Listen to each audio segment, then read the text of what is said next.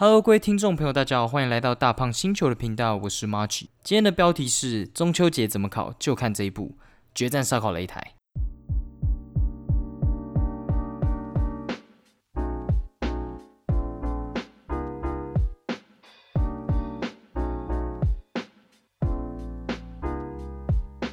Hello，不知道大家最近过得怎样？因为今天是八月一号录制的时候，那这个时候很像是，就是因为我是在晚上录的嘛，然后刚好遇到戴资颖在打奥运的时候，那大家可能会觉得我为什么不看？那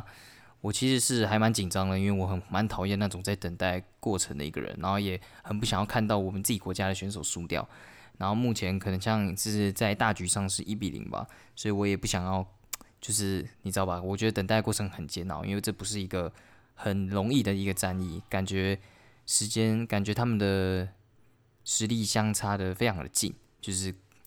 看得出来第一局就打得非常的煎熬吧。所以在这边我也是希望戴志颖能够赢，然后希望我在录完这个 podcast 都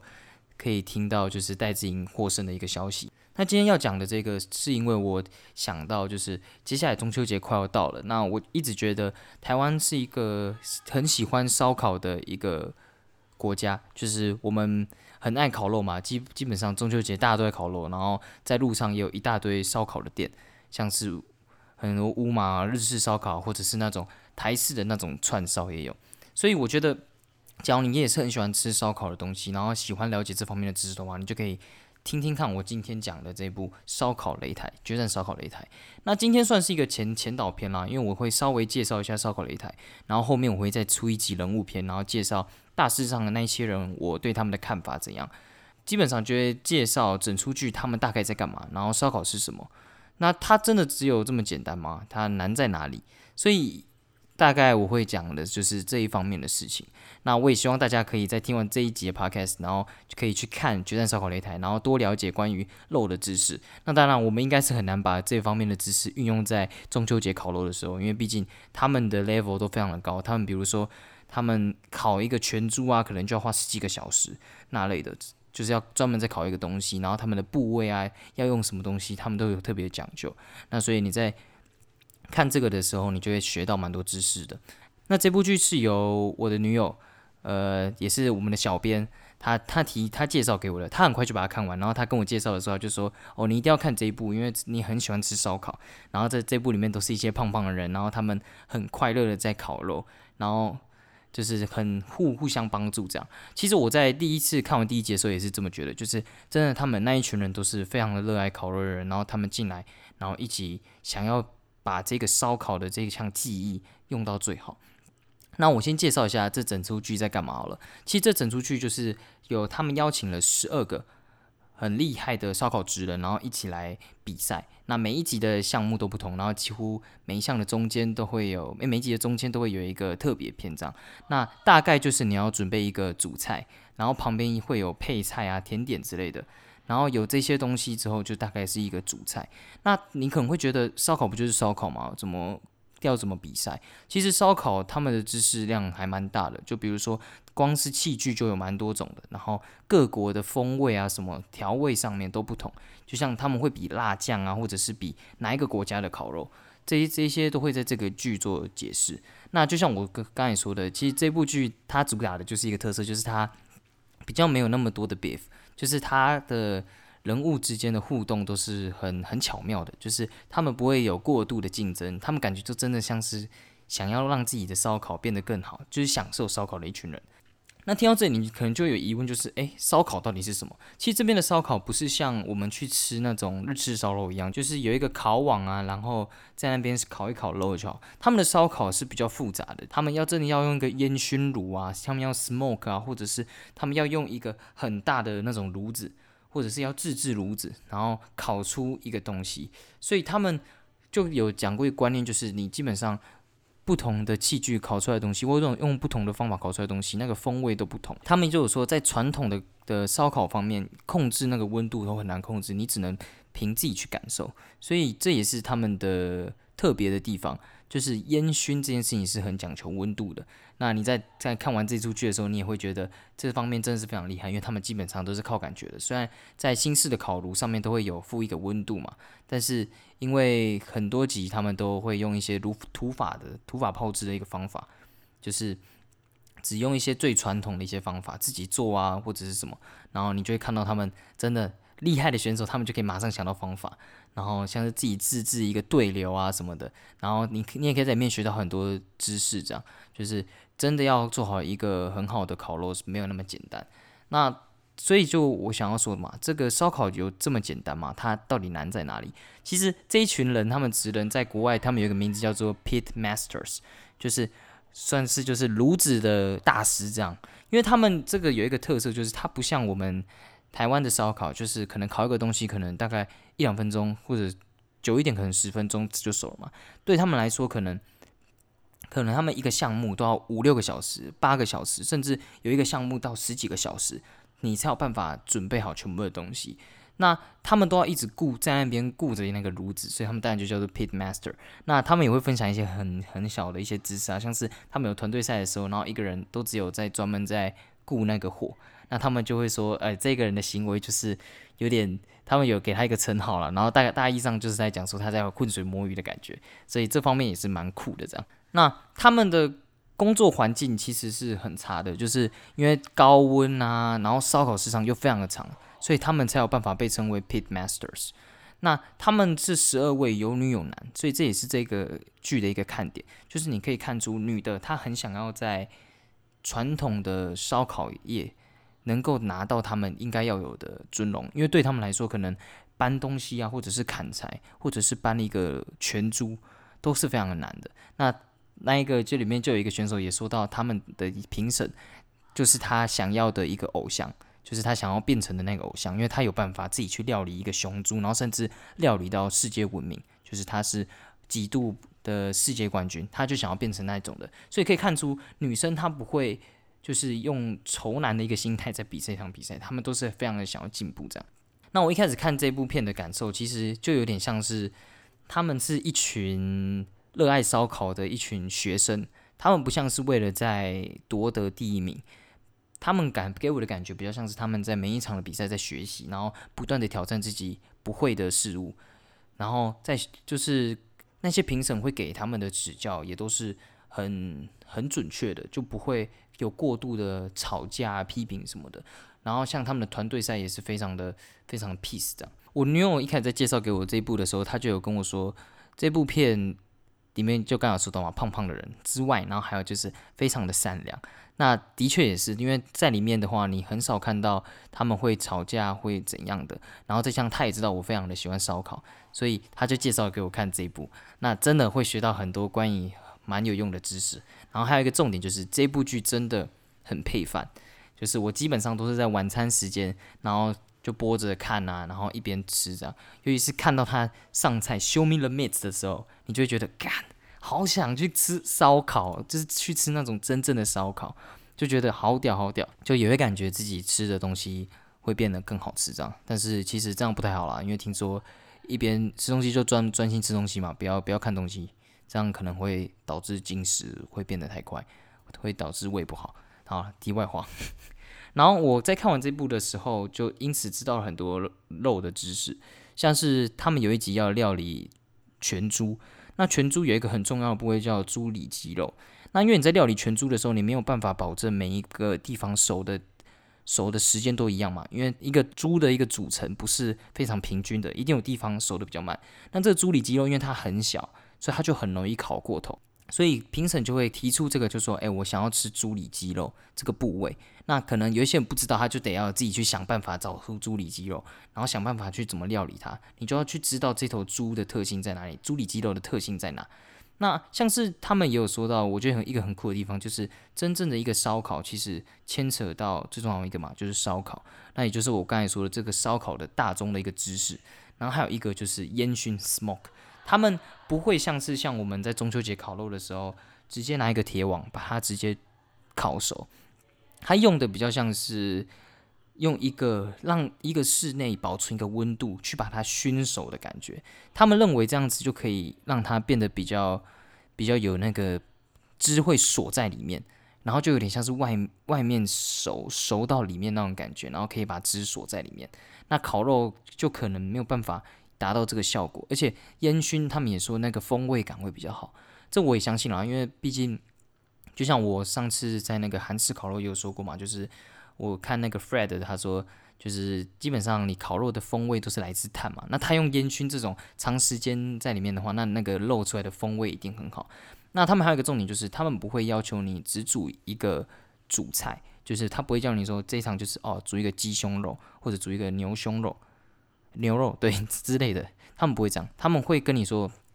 我们希望你要有一个牛胸肉，三个配菜。那你就会发现，其实配菜也是一个很重要的一个一环。对他们来说，烧烤不不叫不像是我们认知的那个烧烤。我们认知的烧烤可能就是烧烤可能占六十趴，然后其他配菜可能占四十五十趴，就可能占各半。但对他们来说，烧烤一个是一个主食，就是烧烤应该是要搭配着旁边很多东西，然后变成一个套餐这样子送上来，就是你可以直接吃那个套餐就可以吃到一个完整的 set 那种感觉。所以他们来对他们来说，配菜也很重要。那当然，每一集的时候，他们就会跟你说：“诶，配菜我们希望用什么做，然后你们要表达出什么样的风味。”那有一些人就会败在这个配菜上面，然后你也可以因此知道很多很酷的一些配菜。像我记得有一集就是烤那个烤那个就是什么举菜吗？诶，那个那个叫什么菜啊？烤那个青江菜还是什么吗？就是也是很酷，就你会发现其实很多。很厉害的配菜，那当然有一些人就搬得出很厉害的配菜，但有一些人就也有说，哦，他在家里都是他的老婆负责配菜的，所以他完全不会。那煮出来的配菜就就会比较简单一点。接下来还有甜点，甜点这部分算是一个蛮重要的一环，因为甜点他们对他们来说，就像我刚才说的嘛，一整个 set，所以甜点甜点是要有那个，不只是他们所谓的甜点，不只是蛋糕。可能是一个甜品、一个饼干或者是什么之类的，所以对他们来说，甜品也占了一个相当重要一环，所以也因此他们也会纳入这个评分的考量，他们每一个都会评分到这样。那最重要的当然就是肉品，你会学习到很多肉品的知识，这样像是，但是我觉得有有一点蛮可惜，就是他们有考烤过猪，但是没有人料理猪头这个部分，因为对我来说，我还蛮想要看到有人去料理猪头的。因为我真的没有看过什么任何猪头料理，你知道吗？那为什么这部片会很吸引我继续持续看下去呢？其实我看剧有一个特色，就是我很讨厌一个东西一直持续的看下去，除非那是能够真的能够很吸引我的部分，像是《Horseman Bojack》啊，或者是《Rick and Morty》，它可以在每一集可以让我有反思啊，或者是可能会让我有那个动力继续看下去。但这部片能够让我一直看下去，是一个原因，就是因为它看起来的感觉就是很舒服，就是会让你觉得，哎，感觉不像是在看剧，不像在看实境秀，感觉是在看他们每个人的烧烤的人生，就是他们每一集都有一个动力，这样就会让你觉得，哎，哎，我我觉得原来我认知的那个烧烤不是这么的容易，然后再加上每一集他们的他们的互动都非常的良好。所以我认为吸引我的实境秀要有什么样的特质呢？对吧？这个是还蛮重要的，因为你们才可以知道我为什么有办法继续看下去嘛。我觉得第一个要有新奇感，它的新奇感其实是蛮重的，因为它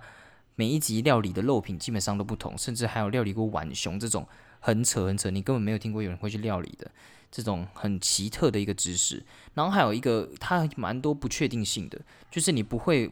第一集就知道谁大概会赢，因为。每个人都有每个选手，他都有他不擅长的地方。因为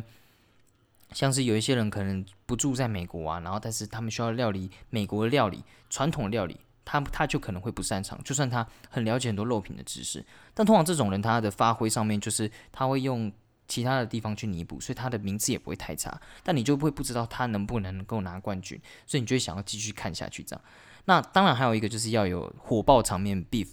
但这部片没有嘛？那为什么我还想要看？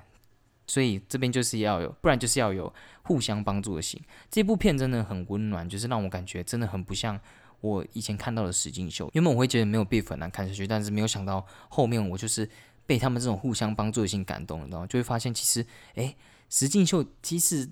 只是一个秀嘛，他们不是，它不应该是一个比赛，就让我感觉真的这才是实境秀的本质，就是应该互相帮助啊，互相学习，然后让我们能够知道每一个人的人生，然后以及他们对一件事情的看法，这场比赛看法是什么，而不是不断的 beef。然后虽然不 beef，我也很喜欢看这样，所以这个就是我觉得还蛮酷的地方，就是他们互相帮助的心真的还蛮重的。唯一一次他们大吼，可能就是要叫有一个人，就是因为有一个人放假，就说要振作。你要想想是谁，就是这你是你来参赛的动机，你要想想看他，就是唯一一个比较大声的时候，竟然是这个时候，就会让我觉得很温暖，你知道吗？但是这种也不会让我很想持续看下去，我没有办法一天看好几集，所以我都是每次吃饭的时候这样子断断续续看，断断续续看。但是我还是觉得他不失那个实境秀很独他独特的地方。因为这种很独特本质，就有点像是不会像是大众会喜欢，但是只要你看了你喜欢，你就会一直看下去。然后接下来它就是有一个，就是主持人跟评审是分开的。像是我觉得有一些东西，比如说像是那个地狱厨房嘛，地狱厨房，我就觉得它主持人跟评审是一样，都是 Gordon Ramsay 嘛。这个就是有时候会让我觉得他在一些主持方面啊，或者是跟他的评审方面会融合在一起，就是会有一点。互相侵犯到的感觉，就会让我觉得他在整个时长的上面，就是整个节目的安排度不会到那么的专业。然后，虽然他是很专业的一个人啊，但是主持人这方面他不是专业嘛。然后我记得我没记错的话，很像这个决战烧烤擂台，他的主持人他自己也有开一个 podcast 还是节目之类的，所以他们两个人哦，主持人是两个人，两个人的主持。的节奏也很好，就是也很会跟评审聊天，会接他的话，问他的问题什么的，就你会让他问的问题都是会，就是都是我想要听到的问题，就像是这一场要注意什么啊之类的，然后也不会讲很多干话，就算就算讲干话的时候，也是会让你觉得哦，这是很好笑的事情，就是诶，可以问一下这样，就是不会很拖泥带水啦。所以主持人我觉得还是在声音秀的方面是很重要的。然后接下来就是评审，评审具有一定的专业度，然后他在比赛给的指教通常都很关键，像他就会他就会说，哎，你这个这一个是 OK 的吗？他就会这样问你，然后通常这就是一个很重要的问题，像是有一些人他的烟熏可能火不够大，然后温度不够，然后他就会过来跟他说，哎，你这样子。燃烧是 OK 的吗？因为燃烧假如不 OK 的话，它可能那个黑烟会影响到肉品。然后一开始那个人可能就会觉得说，哦，我不想理他。但是后面就会发现这个问题就是可能成为他失败的关键，或者是盐水没有洗干净啊之类的，这些都还蛮重要，就让我知道就是哦，原来烧烤这个是一个专门的知识，就不是像我们说的那么简单。那他的第一个评审是第六代的一个烧烤传人，他是专门 man 那个德州风味的那个布拉索。然后第二个就是一个女生，就是我刚才说的那个，有一个女生选手很想要变得一个偶像，这样就把她视为偶像的，就是一个七度烧烤世界冠军的梅丽莎库斯顿。她她这个人其实他们两个的搭配其实蛮特别的，你可以看得出布布拉索这个黑人大叔，他就是一个很暖很暖的一个一个叔叔，这样就是他说的话都算是给你就是。赞美大于指教啦，除非他会看到比较严重的事情。他们两位评审都很享受，就是选手端出来料理，就他们真的都看得出来，他们就是很想要吃到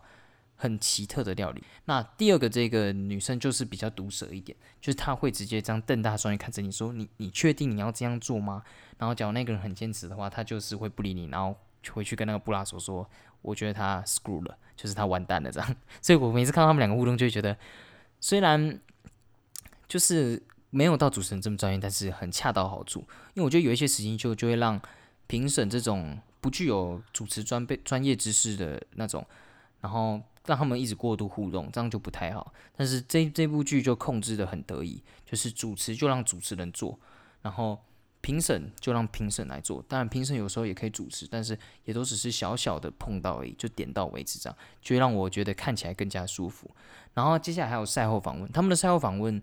都不会牵扯到 beef，就是不会问说，哎，你对那个人感受怎样？他们都不会，他们都是问你对这道菜的有自信吗？或者是你为什么想做这道菜啊？为什么你敢做这样子？就让我觉得我不是在看单纯的看他们比赛，而是在慢慢的了解他们每一个人的特质，然后慢慢了解他们的人生。我觉得这还蛮重要，就是可以支持你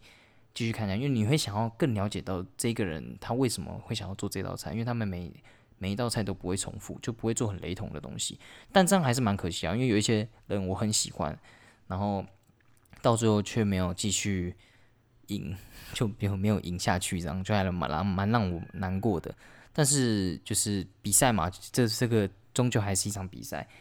然后就他还是会离开，所以我还是得继续看下去这样。但还蛮可惜啦，我没有完全的了解他的这个人的人设这样。然后讲到这个的话，他们在每次离开的时候，他们就会两每个人全部都会被人抱在一起啊，然后很温暖，这样就让我感觉他们是一群朋友，然后在一起烤肉的感觉，而不是他们在比赛，就是他们互相交流啊，然后给对方意见啊，然后互相扶持，感觉他们变得很像是很长的那种朋友一样，这种感觉还蛮独特的，因为实境秀比赛通常不会给我这种感觉。然后在最后的时候，只要有人走的话，他们就会说哦敬谁谁谁，然后大家一起互相就是喝下那一杯，那个算酒吗？还是饮料之类，让我感觉哇好温暖。就算这个人走了，他也不会因此放弃烧烤这件事情，会变成他成长的动力。这样，这个就是我大概我对这个决战烧烤擂台的你可以了解的一些先辈知识，就是你看了这个，你大概会得到什么东西，然后以及这个实境秀的它的调调是长怎样。我觉得是还蛮酷的一个啦。那我看完后很爽嘛，我觉得还蛮满足的，就是我知道了我应该要知道的东西，然后不知道的也顺便都知道了，然后它也带给我实境秀该有的特质嘛，就是很杀时间，因为他们基本上每一集都虽然没有什么爆点，但就是很日常这样。但我觉得这也是他的问题吧。假如你很喜欢那种有爆点啊，就是互相呛的啊，像地狱厨房那种互相大吼的那种，那你可能就不太适合这种很和平的实境秀这样。那我看完之后很满足，所以我也马上跟我的女友说：“哎，我们一定要去吃美国烧烤。”所以在接下来解封的时候，我们说不定就会可以去吃美国烧烤。那吃了之后，我再录一集 podcast 跟大家分享，我觉得哪一家烧烤吃起来这样，有没有所谓的烟熏味？这样，我觉得一定有啦，因为我看得出来，就是真的会烧烤的人，真的差的蛮多的。那我觉得对这个文化也了解的更多，因为基本上他们让我知道一件事情，就是。烧烤这件事情其实是一个专业，很多人都会认为煮东西就是把它煮好就好，但对他们不是，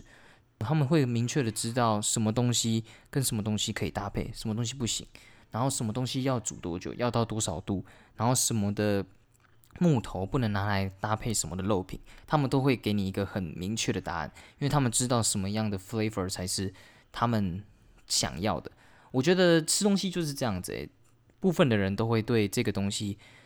不会很那么的明确，但是很专业的人，他们就是会知道哦，什么东西就应该要有什么味道。虽然这是很主观的一件事情，口味是很主观的，但是我觉得评审代表的就是大众的口味，就是你这个东西搬上去台面上，什么会比较评价会比较高，大家大众评价，所以他们的评价都很